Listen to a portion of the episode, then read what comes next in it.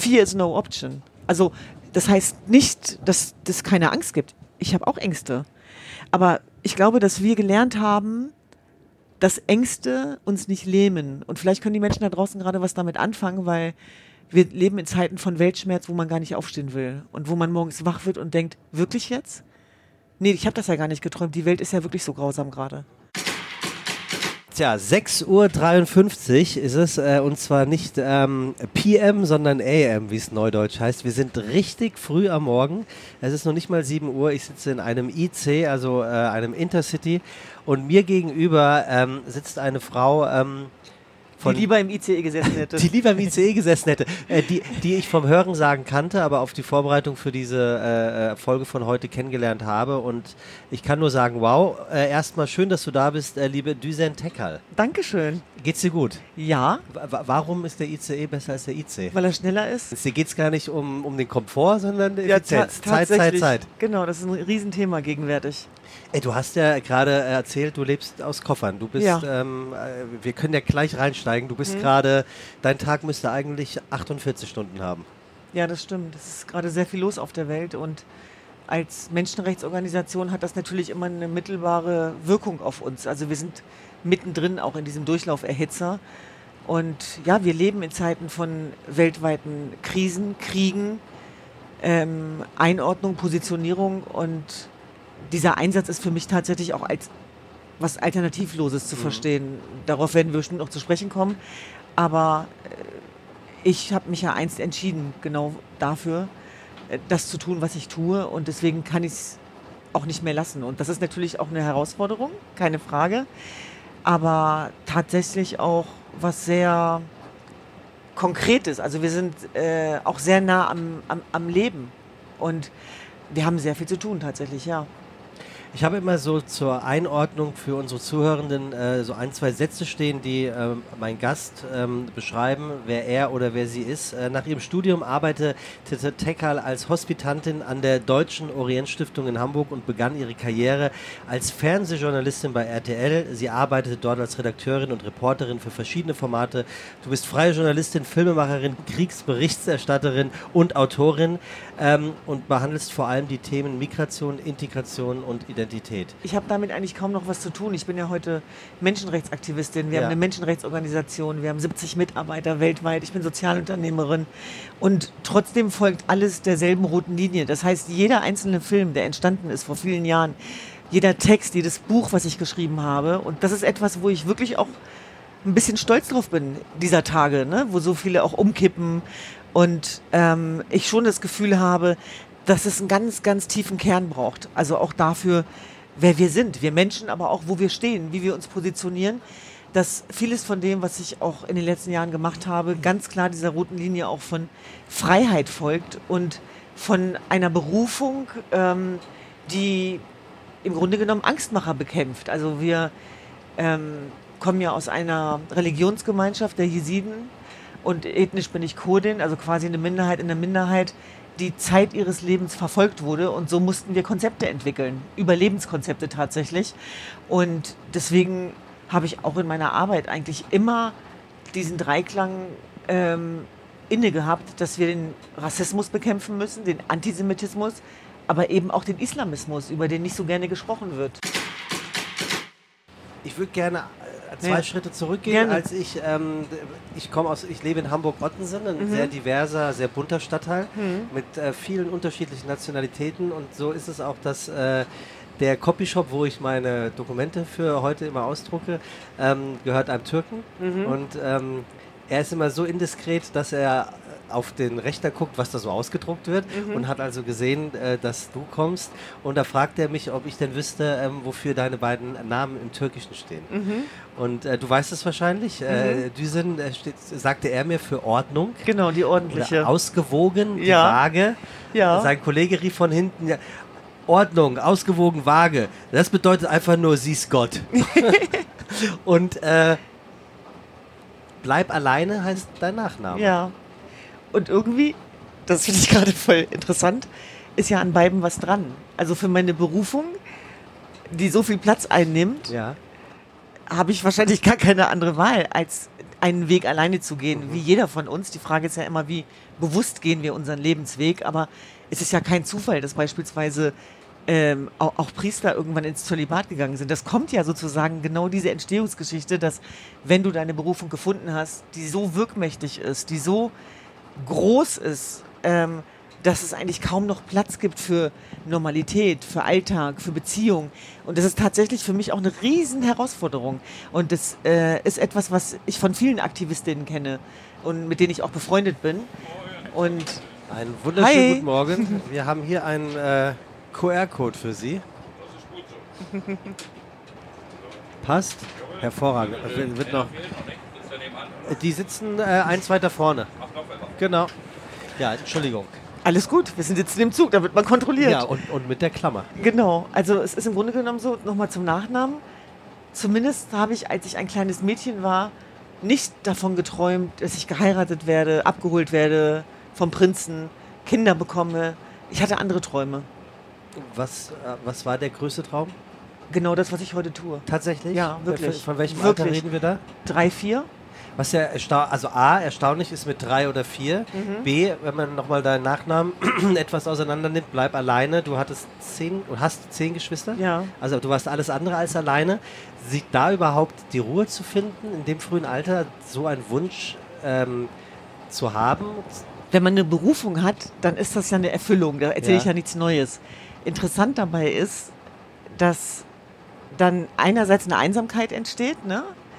Äh, auch gegenüber anderen Menschen, aber mit dir selber kommst du immer mehr in den Einklang. Das heißt, du bist eigentlich nie wieder einsam. Mhm. Und ich habe zwar zehn Geschwister und trotzdem kann man sich auch in einer Gemeinschaft alleine fühlen. Und ich bin aufgewachsen in einer Großfamilie, das ist äh, wie eine Beschallung von Dauerkonzert. Also ich habe immer zu einem Dutzend Menschen gesprochen und umgekehrt und ich glaube, dieses ähm, ja, wie soll ich sagen, diese Multitasking-Fähigkeit wurde uns in die Wiege gelegt. Ja? Das heißt, wir können mit ganz vielen parallelen Stimmen umgehen. Das, das habe ich trainiert. Ja? Das ist ja nichts, was man lernen kann. Aber so bin ich aufgewachsen. Und das scheint eine Stärke zu sein von uns allen. Und trotzdem merke ich immer wieder, dass es auch ganz oft Momente gibt, äh, wo ich einfach alleine bin. Mhm. Und das empfinde ich als nichts Negatives, sondern ich glaube, es haben ganz viele Menschen da draußen, die äh, ihren Weg gefunden haben. Und das ist etwas, äh, was wir ja auch teilbar machen beispielsweise. Und deswegen diese Sprüche, dass Einsamkeit zu Weisheit führt und so weiter, das hat ja auch seinen Ursprung genau, glaube ich, äh, in solchen Momenten. Aber wenn du jetzt die Ruhe ansprichst, dann habe ich gelernt, tatsächlich auch in Anwesenheit von ganz großer Lautstärke, ganz vielen Menschen, ganz vielen ähm, Geräuschkulissen, ähm, meditativ eine Ruhe zu entwickeln innerlich. Und ich merke das auch jetzt, ich kann mich nicht mehr viel vorbereiten, kann ich äh, eh schon seit vielen Jahren nicht, aber wenn ich zum Beispiel Reden halte, Vorträge halte, ich bin ja jetzt auch auf dem Weg nach Hannover zum Innovation Camp, was ja. wir mit unserer Bildungsbewegung German Dream äh, und der Kunst- und Kreativwerkstatt äh, zusammen ausrichten zum ja. Thema Fachkräftesicherung. Ja, also das hat jetzt erstmal nichts damit zu tun, was mich heute Nacht beschäftigt hat. Aber diese Fähigkeit, die ich von zu Hause beigebracht bekommen habe, ist, ähm, sich auf viele Leute einzustellen und keine Angst zu haben vor Menschen. Und das finde ich ist eine, eine ganz tolle Eigenschaft oder eine Kraftquelle, weil erstens liegt dem ein Urvertrauen zugrunde. Und ich glaube, dass wir in Zeiten wie diesen, wo so viele ähm, liminale Begebenheiten da sind, nämlich dass etwas noch nicht ganz weg ist und das Neue noch nicht da ist, das Neue Sicherheitsarchitekturen und Weltordnungen entstehen, dass im Zeitalter der Digitalisierung wir konfrontiert werden plötzlich mit Lebenswirklichkeiten und Parallelwahrheiten, dass einen das ganz schön überfordern kann. Und ich glaube, es war nie wichtiger, die Frage danach zu stellen, wer bin ich mhm. sozusagen in dieser ganzen Angelegenheit. Und das ist was Egoloses, das finde ich nochmal ganz wichtig. Es hat also nichts damit zu tun, sich zu wichtig zu nehmen, sondern zu überlegen, bei dem Wer bin ich, was ist meine Aufgabe? Also wie kann ich sozusagen und für mich hat das was äh, uraltruistisches, einen Beitrag leisten für die Gesellschaft, damit sie besser wird, natürlich, nicht schlechter. Wenn du, wenn du in Ruhe bist oder wenn du allein bist, mhm. bist du dann in Ruhe oder bist du in Arbeit? Ähm, sowohl als auch, weil wenn ich dann nur in Ruhe wäre, wäre ich ja erleuchtet. Aber tatsächlich sind wir ja alle Menschen Und natürlich passiert mir das auch, dass ich dann über Grenzen gehe, dass ich gestresst bin. Aber ich stelle schon fest, dass ich ein Pensum habe und ein Kraftzentrum, äh, was auf jeden Fall viele Menschen um mich herum konfrontiert. Und zwar negativ und positiv. Wenn ich dir so zuhöre, dann überlege ich mir gerade, ob ähm, dein Lebensweg vorgezeichnet gewesen ja, sein könnte. Absolut ja. Aber es war nicht schicksalsbedingt vorgezeichnet, sondern der Wille. Mhm. Der Wille hat mich dahin gebracht. Also es war nicht nach dem Motto Kismet, so nennen wir das ja immer, Schicksal. Es musste so kommen, wie es gekommen ist. Nein, das ist Bullshit. Ist dir zu einfach? Ist mir zu einfach. Ich glaube, dass wir eine Verantwortung haben und eine, eine, eine Selbstwirksamkeit. Und deswegen wundere ich mich manchmal über den Weltschmerz in Europa, weil ich so denke, ausgerechnet hier, Leute. Weil es uns so gut geht? Ja, na klar. Also, äh, ich habe immer nur ganz viele Chancen gesehen. Und ich weiß, was für ein Privileg das ist. Weil wir haben mal so ein Spiel gespielt und da war die Frage, das Leben ist Punkt, Punkt, Punkt. Mhm. Und ich habe gesagt, voller Möglichkeiten. Und meine Schwester hat gesagt, grausam. Mhm. Und wir kommen aus einer Familie. Aber das hat was mit der Sozialisation zu tun, Sie mit den Lebenserfahrungen. Sie hat was anderes erlebt in ihrem Leben. Und da habe ich gemerkt, ich bin auf gar keinen Fall nur deutsch. Ich bin auch ziemlich deutsch. Ähm, ich merke das daran, wie ich kämpfe also auch für diesen Rechtsstaat. Und das irritiert meine auch deutschen Freunde, weil die dann immer denken, was ist denn mit der? Aber ich weiß, was für ein Geschenk unsere Demokratie ist, unser Grundgesetz, unsere Rechtsstaatlichkeit und was für eine Gefahr sozusagen auch die Zivilisation ist, auf was für einem dünnen Lack sie sich befindet, ähm, wenn wir nicht achtsam umgehen, auch, auch mit unseren Werten und unserer Freiheit. Und ich weiß halt auch aus eigener Erfahrung, dass Freiheit keine Selbstverständlichkeit ist, sondern ich bin in Unfreiheit geboren. Weißt, weißt du vielleicht viel besser als ich, wie gut es mir geht? Ja, bestimmt. Und daran werde ich dich auch immer erinnern. Und zwar ohne schlechtes Gewissen. Mhm. Das finde ich auch schwierig. Also da haben wir im Vorgespräch ein bisschen drüber geredet, so worum geht es bei Aktivisten. Also ich hoffe, dass es nicht darum geht, dass man jeden Satz anfängt mit ihr müsst. Mhm. Ja? Also damit kann ich nichts anfangen, mit so einem Dramadreieck. Habe ich schon häufiger drüber gesprochen. Sondern es geht darum, was wir uns vorleben. Es geht gar nicht so sehr darum, was wir sagen. Da bin ich bei Hermann Hesse. Ne? Also das geht um dieses angewandte Wissen. Ja, es geht also darum, wie wir mit dem, was wir wissen, ins Leben gehen. Ja, also ich kenne hochintelligente Menschen, die, die trotzdem verharren in Gedanken und, und, und nicht tüchtig sind. Du hörst raus, das ist ein wichtiger Wert für mich. Mhm. Das heißt aber nicht, dass ich Menschen danach bewerten würde, was sie leisten. So meine ich es nicht. Aber ich glaube tatsächlich, dass wir uns was beibringen können. Und zwar auf Augenhöhe. Ich würde an der Stelle gerne mal ähm, unseren Zuhörern mitteilen, dass ähm, ihr hört uns ja nur. Ich, ich, ich sehe meine Gegenüber ja auch.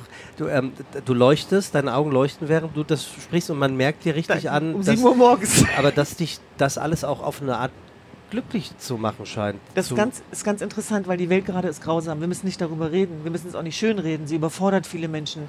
Ich kriege so viele Zuschriften von Menschen, die Angst haben, die sich mir auch mitteilen und öffnen. Wir dürfen nicht unterschätzen, wie gefangen sich viele fühlen.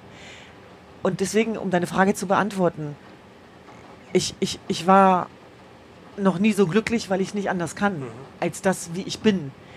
Und das meine ich mit innerer Freiheit ich habe mein Leben von Anfang an so gestaltet, dass mir niemand erzählen kann, was ich zu tun und was ich zu lassen habe. Und deswegen bin ich jetzt ready. Das meine ich mit dem für etwas geboren sein. Ich kann morgens aufstehen, mich hinstellen und sagen, wie ich die Welt sehe, ohne Rücksicht auf Verluste. Und ich habe dafür trotzdem was geopfert, nämlich keine Kinder zu haben. Beispiel. Ähm, dass ich gefährlich lebe, dass ich Drohungen ausgesetzt bin das hat was ziemlich Kompromissloses. Das hört sich immer ganz toll an, aber das hat Konsequenzen. Mein Leben hat Konsequenzen. Stimmt, es hört sich irgendwie toll an. Ne? Es, ja. ist, es ist total ja. ambivalent, aber genau. es hört sich irgendwie. Genau, es hat auch was Tolles. Ich will es kurz erklären. Mir ist das nochmal bewusst geworden. Man merkt das ja auch, seine eigene Freiheit merkt man ja auch in der Unfreiheit der anderen. Und, und meine Freiheit besteht darin, zu sagen, was ist. Und zwar ohne Angst haben zu müssen, dass ich, ähm, ja, wie soll ich sagen, dass, dass ich jetzt einen Raum betrete, der solche Konsequenzen hat, dass ich sie nicht äh, auskompensieren könnte. Ich will da, dazu aber sagen, ich habe dafür auf viel verzichtet, auf Status, auf Geld, auf Funktion. Nichts von dem gab es ja bei mir. Aber trotzdem ist jetzt alles da. Mhm. Ja, und das ist das, was ich auch vorleben möchte, so, dass wenn wir dem Kern folgen, auch von Menschlichkeit, auch wenn das pathetisch klingt und unserer Aufgabe, dann wird alles andere unwichtig tatsächlich. Und die Welt wurde nicht verändert von Intellektuellen. Nie. Ja, das ist nochmal eine andere Kraft, die es da braucht. Und es geht jetzt darum, wo stehen wir in Zeiten wie diesen? Wie, wie reagieren deine zwölf Ängsten, also Mama, Papa und zehn Geschwister, ähm, auf das, was du machst und wie du es machst? Ich bin sehr dankbar, dass ich aus einer Aktivistenfamilie komme. Aha. Da kommen mir unsere kurdisch-jesidischen Gene zugute, weil ich bin nicht in Angstpädagogik aufgewachsen. Ich sage das deswegen, weil das ungewöhnlich ist in unserem Kulturkreis, gerade für Frauen. Hätte ich jetzt auch gesagt. Und ja. mein Vater sagt immer, er hat uns zu Löwinnen erzogen. Mhm. Ja? Also, dass wir Widerstand leisten. Jinjian Azadi äh, kommt ja aus der kurdischen Freiheitsbewegung, Frauenleben Freiheit. Wir sind so aufgewachsen. Also ich bin aufgewachsen mit aus, Frauen. Aus welchem Jahr ist das? Äh, das, das kommt schon weit, das seit Jahrzehnten. Das kommt aus der kurdischen Freiheitsbewegung. Und ähm, beispielsweise war für mich Jinjian Azadi am lautesten, als ich als Kriegsberichterstatterin und Chronistin des Völkermords an meiner Religionsgemeinschaft 2014 in Syrien und im Irak war. Und da habe ich die kurdischen Frauen auf den Pickups gesehen, die unsere freie Welt verteidigt haben. Ja, und gegen die IS-Mörderbanden gekämpft haben. Und da musste ich an diesen Satz denken, ähm, wo, wo jemand gefragt worden ist, würdest du für dein Vaterland sterben? Mhm. Und, und die Antwort von unseren Frauen ist nein, leben. Ich will leben für mein Vaterland, nicht sterben. Schön. Ja, und das ist sozusagen der Unterschied. Das ist diese Jinjian Azadi-Identität. Und ich werde das nie vergessen, weil im Kriegskontext wird immer so getan, als wenn Frauen Opfer wären. Aber ich habe noch nie so viel weibliche Stärke gesehen. Und es, es, wurde kein Unterschied gemacht. Und es ist sozusagen Teil unserer Sozialisation. Und mit diesem Spirit bin ich auch ein bisschen aufgewachsen. Ich habe eine ganz starke Mutter. Ich habe eine wahnsinnig starke Großmutter gehabt, die Mutter von meinem Vater. Und diese Frauenvorbilder, äh, die haben mich geprägt. Ich habe auch das andere gesehen. Ich habe Zwangsverheiratung gesehen, ich habe Gewalt gesehen. Also es gibt das eine nie alleine. Das andere kommt immer mit. Ja? Es gibt den guten Teil, es gibt auch den toxischen Teil. Und, und mein Aktivismus fing mit der eigenen Unfreiheit an, weil ich die Bilder, die für mich vorgesehen waren in meinem Framing, nicht annehmen wollte. Also ich habe mein Framing verlassen. Ich wollte nicht verheiratet werden oder das machen, was die anderen sagen. Ich komme ja aus einer hochkollektivistischen Kultur und da geht es immer darum, äh, was du tust im Verhältnis zu den anderen und was es der Gemeinschaft bringt. Deswegen bin ich immer noch ganz, ganz, äh, ja, wie soll ich sagen, empfindlich bei Gemeinschaftsdenken. Ihr müsst, wir müssen, das darfst du nicht. Mhm. Das sind so Triggersätze für mich. Äh, weil du es eben gerade auch angesprochen hast, ähm, ich habe mich vorhin gefragt, du hast höchstwahrscheinlich einen unglaublichen Schatz an Bildern in deinem Kopf. Ja. Von Dingen, die du gesehen hast und ähm, über die du berichtet hast. Und gibt es ein Lieblingsbild? das nie weggeht, was dir immer vor dem Geist. Ich habe mehrere Bilder. Ich habe ein Bild von drei muslimischen Frauen, damals in Suruc. Da ist es leider zu vielen Anschlägen gekommen. Das war der türkisch-syrischen Grenze. Die waren auch so willensstark. Drei so schöne Frauen. Ähm, die waren auch europäisch, ja, die kamen aus Istanbul. Und dann habe ich die gefragt, was macht ihr hier? Und da haben die gesagt, wir sind hier, um gegen den IS zu kämpfen. Und ich so, wie bitte? Und dann habe ich gefragt, warum? Und dann meinten die, ja, das, was den Jesidinnen passiert ist, das ertragen wir nicht mehr. Wir können so nicht weiterleben. Die wussten aber nicht, dass ich Jesidin bin. Das ist ein Bild, das hat sich bei mir eingebrannt. Ähm, ich weiß nicht, was aus diesen Frauen geworden ist tatsächlich. Ähm, ich kann mich an eine Frau erinnern, die schwanger, schwanger an die Front gegangen ist. Ich kann mich an Bilder erinnern, das war im Irak am Militärstützpunkt in Daidabun, wo immer die Helikopter Richtung Shingal geflogen sind, als der IS das noch eingekesselt hat. Und ich kann mich damit daran erinnern, dass ich als Frau mit dem Militärchef spreche und dann ähm, tausende Soldaten und dann ruft er mich zu sich und sagt, komm, setz dich neben mich. Und dann setze ich mich da hin und, und darf mit ihm zusammen sozusagen zu denen sprechen.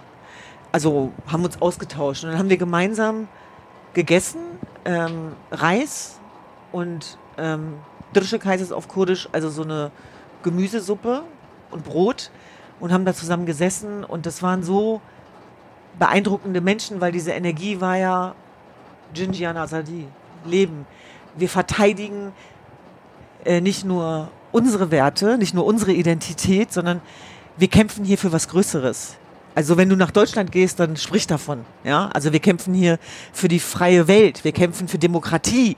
Wir sind Menschen. Wir sind keine Mörderbanden. Ja, wir sind ähm, keine Men Männer, die Frauen versklaven. Ja, sondern unsere Frauen gehen an die Front. Ja, und dann kann ich mich noch erinnern, wie mein Vater zu mir meinte auf Deutsch: Gewöhn dich nicht an die, weil die werden zur Hälfte nicht zurückkommen, Düsen. Die werden zur Hälfte nicht zurückkommen. Und so war das dann auch. Also ich habe ganz viele Bilder im Kopf. Also zum Beispiel wie auch äh, Großmütter im Alter von 85 Jahren Brot gebacken haben, ganz traditionell. Mhm, und, und dieses Brot neben die Munition gelegt haben Weniger für ihre schön. Söhne. Mhm. Und ich kann mich auch, und das klingt jetzt komisch, aber ich kann mich auch daran erinnern, wie Eltern ihre Kinder zu Grabe getragen haben. Und das war das Traurigste, aber auch eines der wichtigsten Dinge, die ich je gesehen habe. Oder wie Mütter ihre Töchter in den Tod gesungen haben. Also das sind Bilder, die kann man nicht vergessen und die werden mich auch immer wieder daran erinnern, ähm, warum ich kämpfen muss gegen Antisemitismus, Islamismus und Rassismus. Du bist ja sozusagen in deinem persönlichen Dauerfeuer unterwegs für die gute Sache, Gott sei Dank. Äh, jetzt das sagt meine Schwester auch immer. Sie sagt immer, Düsen, ich bin froh, dass du meine Schwester bist. Den, also den Gedankengang kann ich verstehen. Und wir kennen uns jetzt ja noch nicht so lange. Aber ja, ich, ist, ist sie eine kleine, jüngere Schwester? Ja. ja ich hole meine große Schwester. Pass Liebe Grüße an Tuba. Wie heißt sie? Tuba. Ja, ganz herzliche, äh, ganz herzliche Grüße an Tuba. Du fährst jetzt nach Hannover, um ähm, dort mit deiner Schwesterorganisation German Dream vertreten, Vertretenden mhm. ähm, genau was zu machen. Du hältst eine Rede? Also eigentlich geht es um ein Ja zu Vielfalt. Es geht mhm. um ein Ja zu Innovation. Es geht darum, dass wir alle was gemeinsam haben. Es geht um German Dream statt German Angst. Ja, es ist eigentlich, was sehr Aktuelles und es geht darum, dass wir Strukturen geschaffen haben, Räume, wo Menschen zusammenkommen, wo sie in den Job kommen, wo wir sogenannte Wertebotschafter haben in unseren Schulprojekten und wo wir mit Akteuren und einer Willing-Kultur, weil wir alle auch so verliebt sind ins Gelingen, ja, in Räume, positive Räume zu schaffen. Und das ist nicht pathetisch gemeint, das brauchen wir mehr denn je. Wir leben in einer Zeit gegenseitigen Misstrauens. Ich erwische, erwische mich selber dabei, wenn ich ins Taxi steige, mir die Frage stelle, wo steht mein Fahrer? Weil, wo, wo was? Wo steht der? Äh, äh, wo steht der politisch und ideologisch? Mhm. Weil das natürlich für mich zunehmend schwierig wird. Ich bin auch eine äh, ganz treue deutsche Bahnfahrerin, keine Frage, ich liebe das. Jetzt nicht, weil wir das Interview hier machen, sondern ich fahre wirklich viel mit der Deutschen Bahn. Aber für jemanden, dem Freiheit so wichtig ist, plötzlich zu sehen, wie die Freiheit eingeschränkt wird, weil ich einfach auch schon unterschiedliche Erfahrungen gemacht habe und jetzt auch langsam zu einer Projektionsfläche werde. Und zwar nicht irgendwie als tolle Schauspielerin, die alle lieben, sondern einfach mit knallharten gesellschaftspolitischen Menschenrechtsthemen. Das heißt, wir werden gerade zum ernstzunehmenden Gegner für Unrechtsregime, für Geheimdienste, für bestimmte Gruppen. Wir werden immer lauter und dadurch, ähm, naja, äh, lebt man halt nicht ungefährlicher einerseits. Und andererseits, was ist denn die Alternative? Was ist die Alternative? Also ich habe mich vorgestern dabei erwischt, weil da, hat, da war so ein Tag, es hat natürlich jetzt mit dem Israel-Palästina-Konflikt zu tun. Ich bin das gewohnt, das gehört zu meinem Beruf, dass ich äh, Nachrichten bekomme, die grausam sind, weil ich, wie gesagt, Projektionsfläche bin, weil die Leute nicht mit meinen Aussagen einverstanden sind, wenn ich sage, das ist eine Terrororganisation oder das hier ist Entmenschlichung oder ich stehe an der Seite meiner jüdischen Freunde oder palästinensischen. Man macht ja im Moment alles falsch, egal was man macht. Und dann habe ich eine Nachricht gelesen, die mich, also auch mich wirklich äh, ein bisschen ausgenockt hat. Kannst ähm, du sagen, was das war? Also im Grunde genommen war das so ein Aufruf, so, dass man mit mir machen kann, was man will. Mhm. Also du als Freiwild ausgerufen? Genau, ich wurde sozusagen zum Freiwild ausgerufen. So, das, das, äh, so, das auch egal, ne? Und das nimmst du auch ernst. Das ist keine Spinnerei von, nee, nee, dass nee, du nee, weißt das, dann kann, das kann man unterscheiden. Ja. Und dann habe ich überlegt, was mache ich jetzt mit dieser Nachricht, ne? Und ähm, dann habe ich das gemacht, was ich glaube ich immer mache. Ich habe es konfrontiert. Also ich habe es nicht zugelassen, in, mich in Gedanken zu verlieren und uh, mich reinzusteigern, sondern ich habe dieser Person dann geschrieben, dass wenn mir jetzt was passiert, er auf jeden Fall eine Mitverantwortung trägt, weil das war das, was ich gefühlt habe in dem Moment. Und dann habe ich geschrieben, ich sehe dich als liebenden Ehemann und Sohn, wie kannst du mir sowas schreiben und mich so zum Abschluss freigeben? Ich, ich will das nur wissen. Und dann passierte was ganz Interessantes, was ich häufig erlebe. Dass diejenigen, die besonders grausam sind und drohen, und das sind deswegen Drohungen, weil ich die ja auch zur Anzeige bringe ähm, und leider auch mit dem Staatsschutz diesbezüglich zu tun habe, dass das auch oft Menschen sind, die ganz viel Angst haben. Ganz viel Angst. Das heißt, ich habe die Erfahrung gemacht, wenn man Menschen konfrontiert, egal wen, dann passiert plötzlich was. Sie merken, oh, der Mensch ist ja echt. Das ist ja gar keine Projektionsfläche. Und dann hat er das relativiert und hat es gelöscht. Das, das erste passiert aus Unzufriedenheit. Genau, Frust, Blitzableiter rauslassen. Ja. Kennen wir alle. Kennen wir alle, aber in diesen Zeiten, ich sag's nochmal, ist das gefährlich, mhm. wenn du Leute zum Abschluss freigibst. Ja, natürlich, gerade, gerade in Gerade in unserem Kontext, ne? Und, ähm, und dann hat er zurückgeschrieben, und hat gesagt, ich lösche die Nachricht jetzt. Und außerdem habe ich auch äh, kurdische Freunde, jesidische. Also der hat so geantwortet, ich hätte gar nicht damit gerechnet. Das ist nur so ein kleines Beispiel von ganz vielen. Aber mir ging es darum, mir zu zeigen, mir, aber auch meinen Geschwistern, meinem Team, so Fear is no option. Also das heißt nicht, dass es keine Angst gibt. Ich habe auch Ängste. Aber ich glaube, dass wir gelernt haben, dass Ängste uns nicht lähmen. Und vielleicht können die Menschen da draußen gerade was damit anfangen, weil wir leben in Zeiten von Weltschmerz, wo man gar nicht aufstehen will und wo man morgens wach wird und denkt, wirklich jetzt? Nee, ich habe das ja gar nicht geträumt. Die Welt ist ja wirklich so grausam gerade. Mhm. Und gerade Eltern sind da überfordert. Die machen sich Sorgen. Auch um ihre Kinder. Und wir leben im Zeitalter der Digitalisierung, wo Rassisten, Antisemiten, Islamisten TikTok-Videos ausspielen und unsere Kinder durcheinander bringen und vergiften. Wir müssen übrigens was dagegen tun. Das tun wir ja auch mit unseren Wertedialogen. Das ist alles nicht so lapidar, wie man denkt. Ja, da entstehen gerade Feindbilder. Und Feindbilder führen am Ende immer zu Kriegen und Völkermorden. Und ich glaube, es geht jetzt um so ein Spiritual Leading. Es geht darum, äh, vorzuleben, was die Antwort sein kann von uns als Gesellschaft. Und ich bin davon überzeugt, und das soll nicht pathetisch gemeint sein, dass das nur der Zusammenhalt und die Menschlichkeit und zwar die universalistische sein kann. Und das ist das, was wir immer wieder auch tagtäglich selber versuchen müssen. Ich, ich kenne das Gefühl von Ohnmacht und Hass. Ich kenne ich kenn dieses Gefühl, wenn das langsam in dich hineinschleicht. Wie es dich unmächtig macht, wie es dich wütend macht, wie es dich einschränkt, ja, und, und, und mürbe. Und das ist, da müssen wir entgiften. Als, auch als Gesellschaft und auch als Einzelpersonen. Und unser Engagement muss über die eigene Betroffenheit hinausgehen. Wenn wir nur eine Seite sehen, sehen wir schlecht.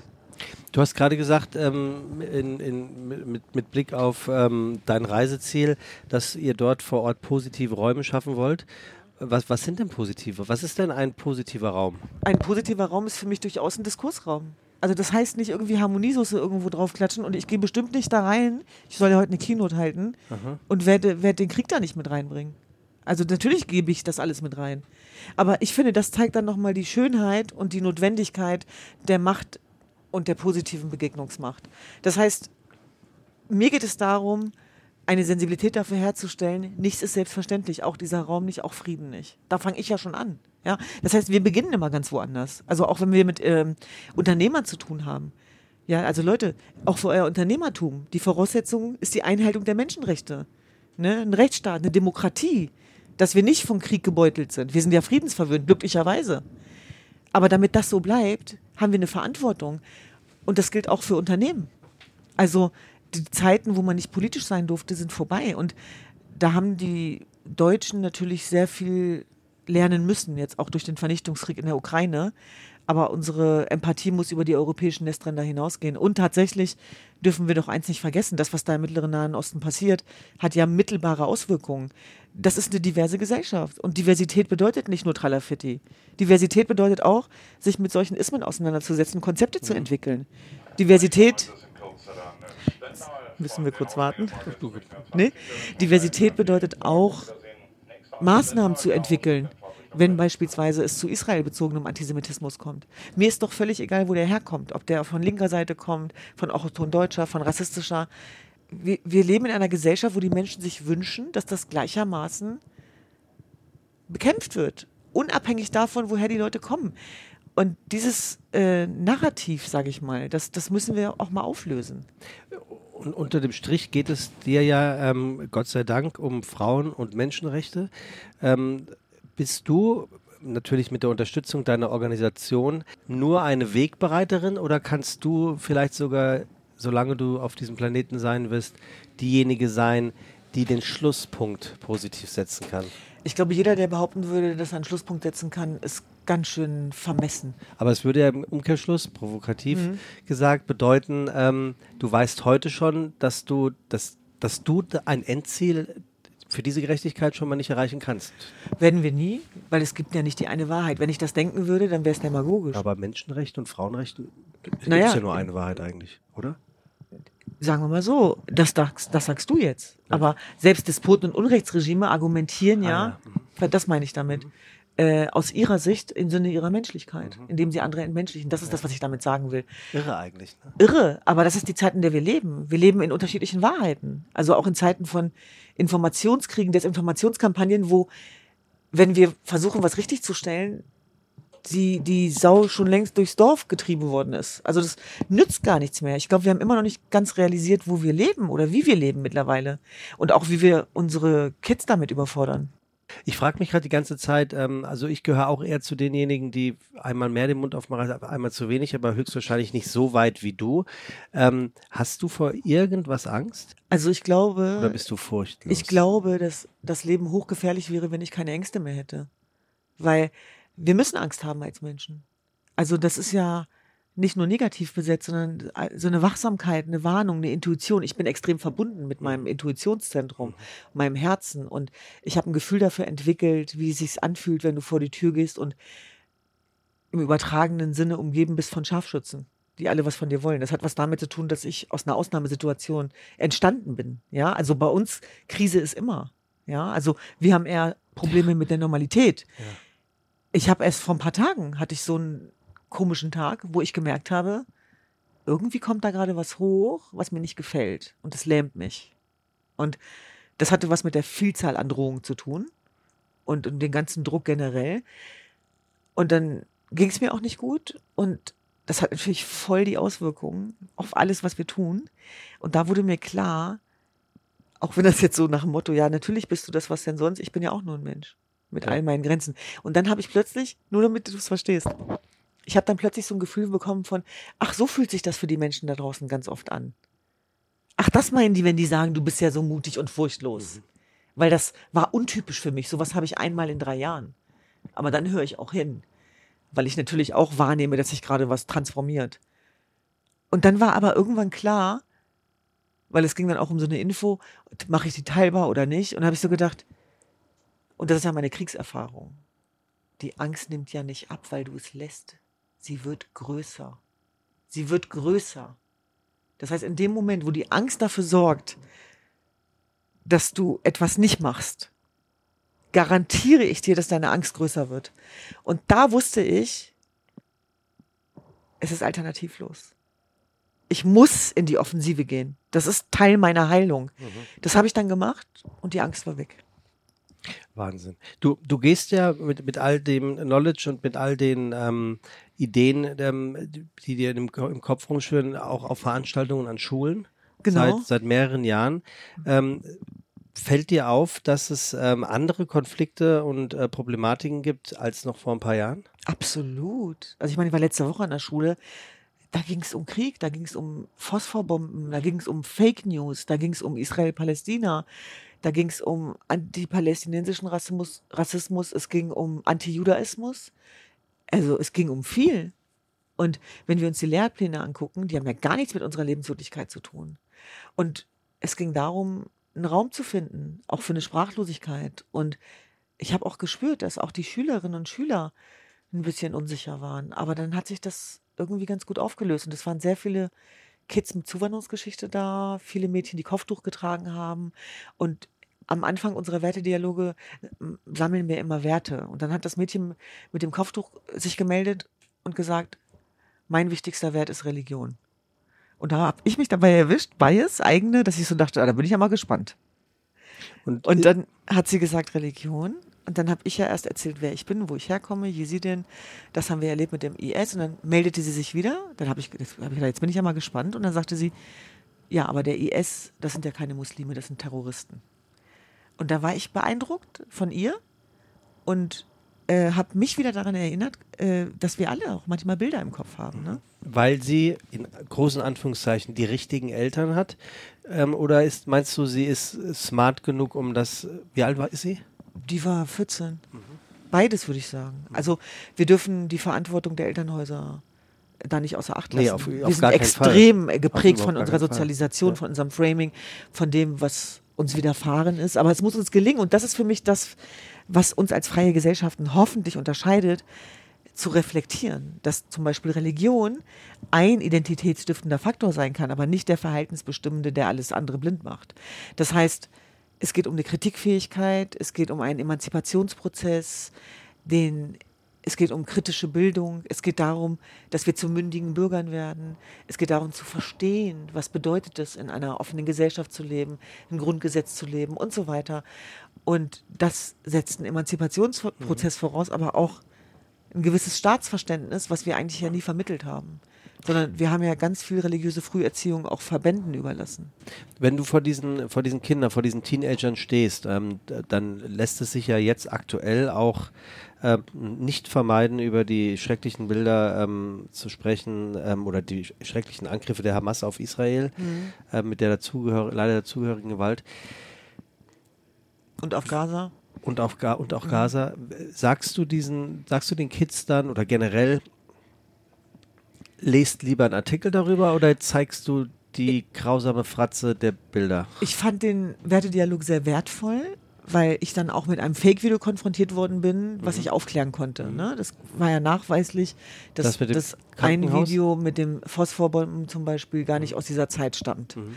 Und das konnte ich dann erklären und habe zu ihm gesagt, checkt eure Quellen, guckt euch das genau an. Ich weiß, wie sich Krieg anfühlt. Ich weiß, wie wütend das macht, wenn man diese Videos sieht.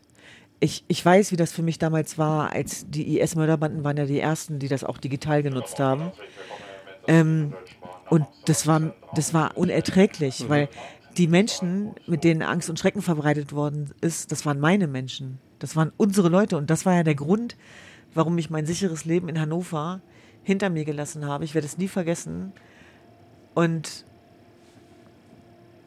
in einen Krieg aufgebrochen bin, wo ich nicht wusste, was passiert. Und das war damals eine der gefährlichsten Regionen der Welt. Jeder wollte da raus und ich bin da rein. 2014 ah, August.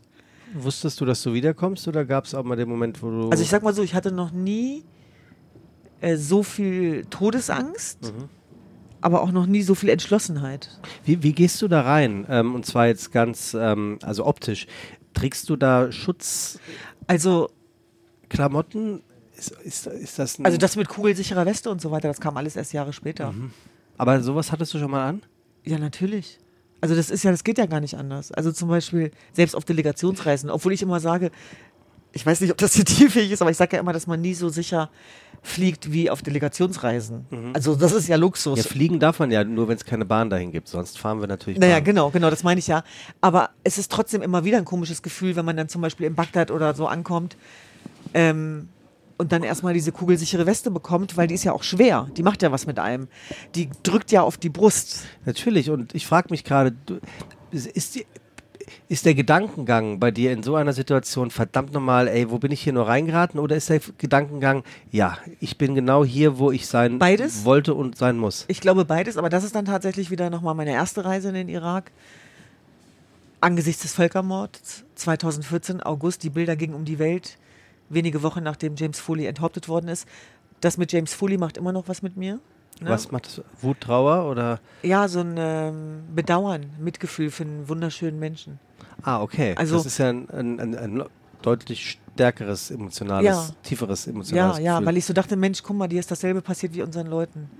Und das darf nie vergessen oder bagatellisiert werden. Deswegen empfinde ich das als Pflicht, jetzt gerade Räume zu besetzen. Ne? Ich mache das jetzt nicht, weil ich irgendwie Bock drauf habe, sondern ich sehe, äh, dass wenn wir das den anderen überlassen, die, die, die Fake News verbreiten, dann, dann, dann, dann droht eine Verrohung der Gesellschaft. Und als ich dann das erste Mal dahin bin im August 2014, haben mich ja auch alle gewarnt.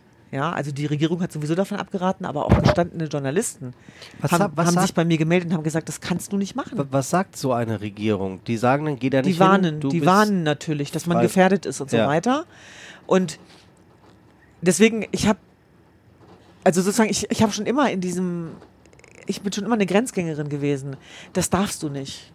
Das hat mich eigentlich, das darfst du nicht, hat mich nie aufgehalten. Ich darf das nicht? Gucken wir mal, ob ich das nicht darf. Aber nicht als so eine Art Trotzreaktion. Ich bin ja keine Hasardeurin.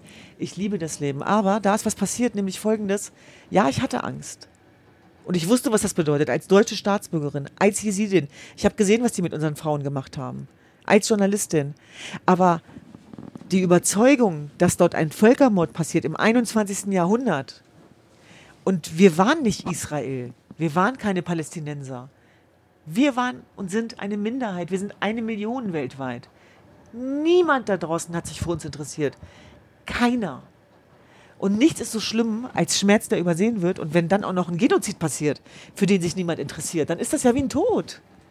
Das heißt, was wir auch realisieren müssen, ist, ist das stirbt ja auch was in uns, wenn wir es lassen. Mhm.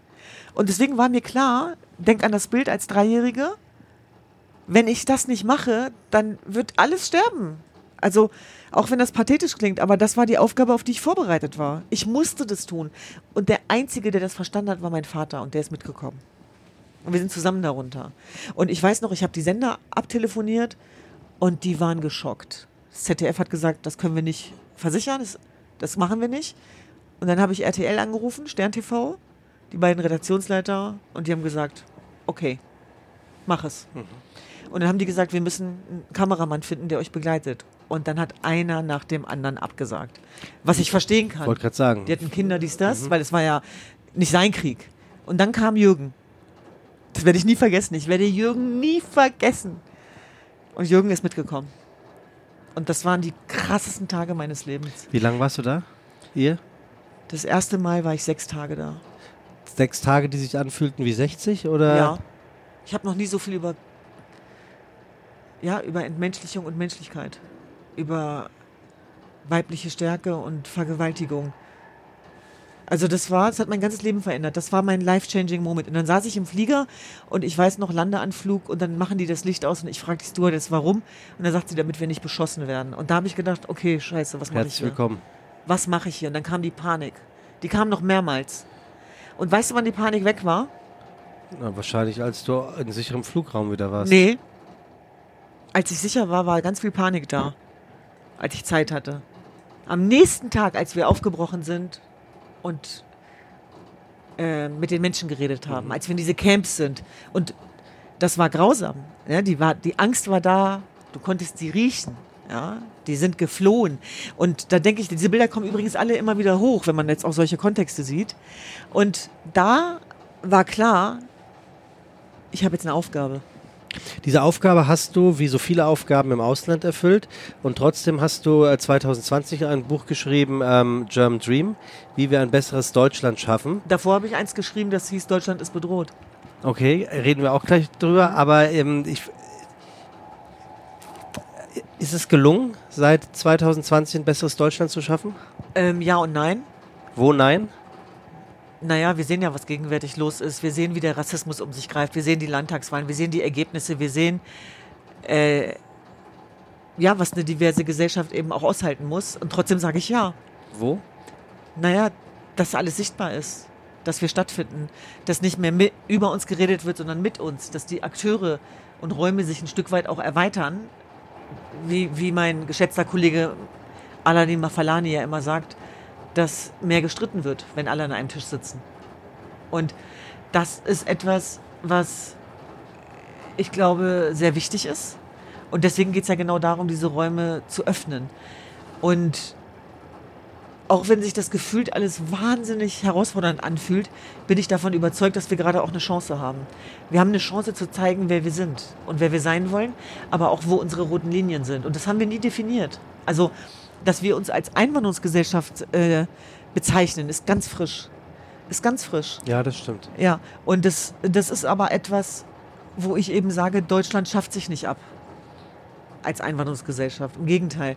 Aber trotzdem haben wir natürlich auch eine weltweite Aufgabe. Und dazu gehört auch, dass wir die Fluchtursachen bekämpfen, wenn wir nicht wollen, dass sich Menschen auf den Weg machen. Das ist ganz einfach. Wie, ist es um den Nationalstolz? Ähm, wie steht es um den Nationalstolz in Deutschland? Äh, überhaupt um dieses Wort? Hm. Ja, schon besetztes Wort, Nationalstolz. Also Nation kann ich noch was mit anfangen. Stolz ist ja auch schon mal ganz vielen schwierig. Ja. Kann ich irgendwie aber auch noch was mit anfangen. Dann sagen wir Lokalpatriotismus. Ja, da, das, das schon eher tatsächlich. Ähm, aber eben auch eine Dankbarkeit.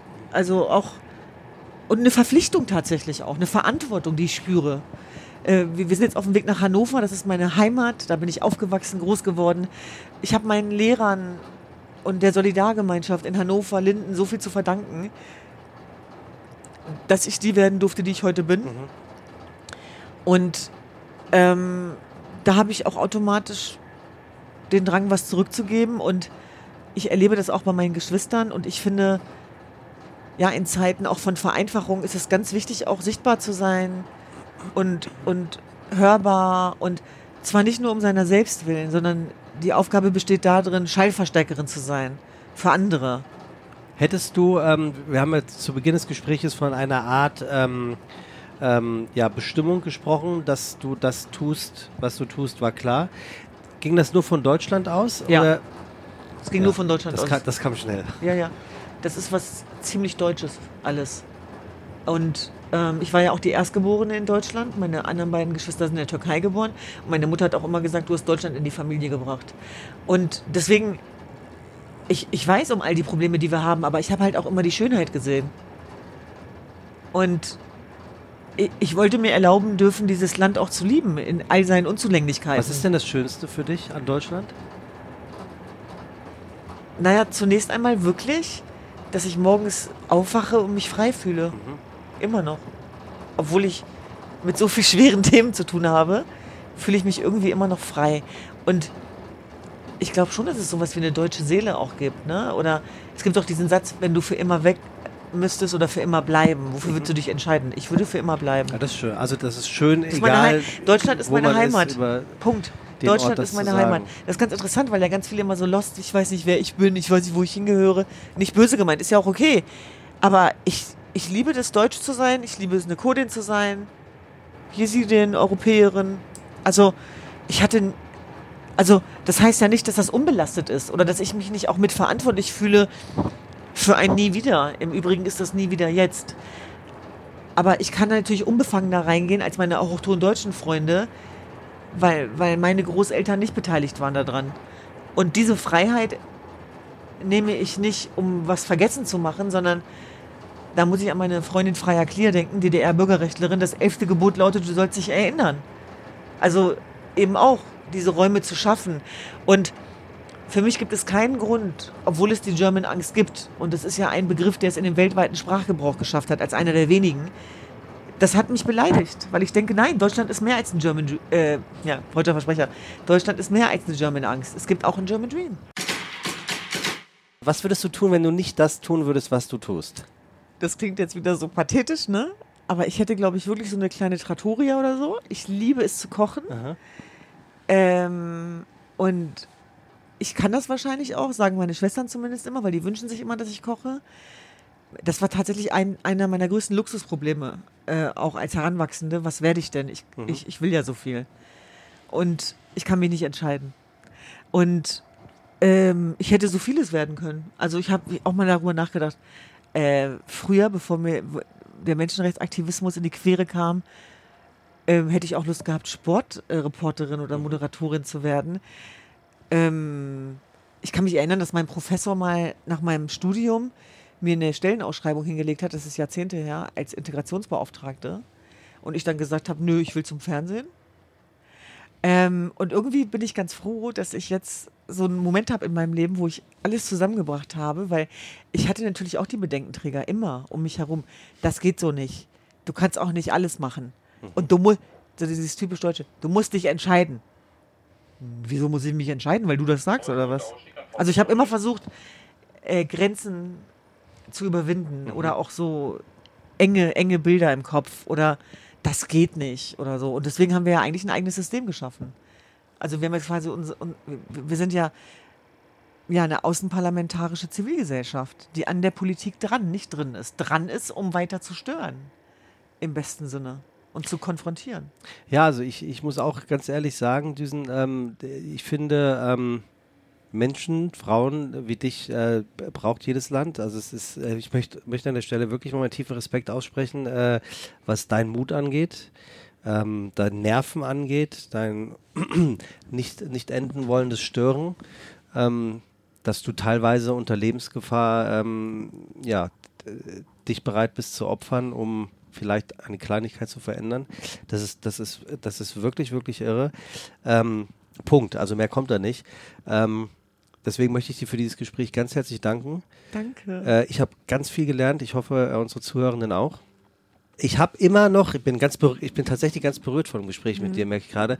Ähm, ich äh, stelle zum Ende der, äh, einer jeden Folge ähm, gibt es noch einen Fragebogen von ähm, Marcel Proust ähm, und ich gehe dann immer hoch und runter und bitte meinen äh, mhm. Gast äh, einfach Stopp zu sagen, damit mhm. das dann die finale Frage ist, mit der wir, mit der wir sozusagen aufhören. Und hier steht Ihr Hauptcharakterzug.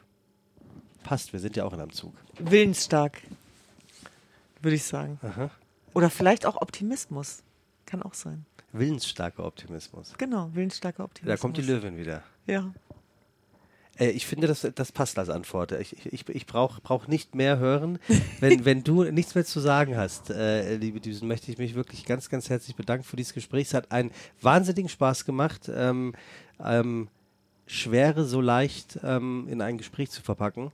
Und äh, ja, ich wünsche dir alles Gute und. Pass, pass, auf dich auf. Vielen, vielen Dank für das schöne Gespräch. Ganz äh, wirklich von Herzen gerne und all unseren äh, Zuhörenden möchte ich natürlich an der Stelle auch danken, dass ihr uns zugehört habt. Und ich habe irgendwo noch was, was stehen, was ich äh, nicht vergessen wollte zu sagen. Und jetzt äh, finde ich es natürlich nicht. Ach doch, natürlich. und zwar, äh, mittlerweile ist es ja äh, möglich, dass ihr auf Spotify oder bei Apple Podcast auf unsere Podcast direkt reagiert, indem ihr Kommentare da lasst oder ein Like da lasst oder auch gerne ein paar Sternchen da lasst. Macht das sehr, sehr gerne und erzählt uns doch mal, wen ihr euch als nächstes hier wünscht. Welchen Herren, welche Dame oder in between äh, darf ich mir hier in ein Abteil ihrer Wahl setzen, zu einem Reiseziel ihrer Wahl, ähm, um ein schönes Gespräch zu führen. Das soll es gewesen sein mit der aktuellsten Folge von Unterwegs mit.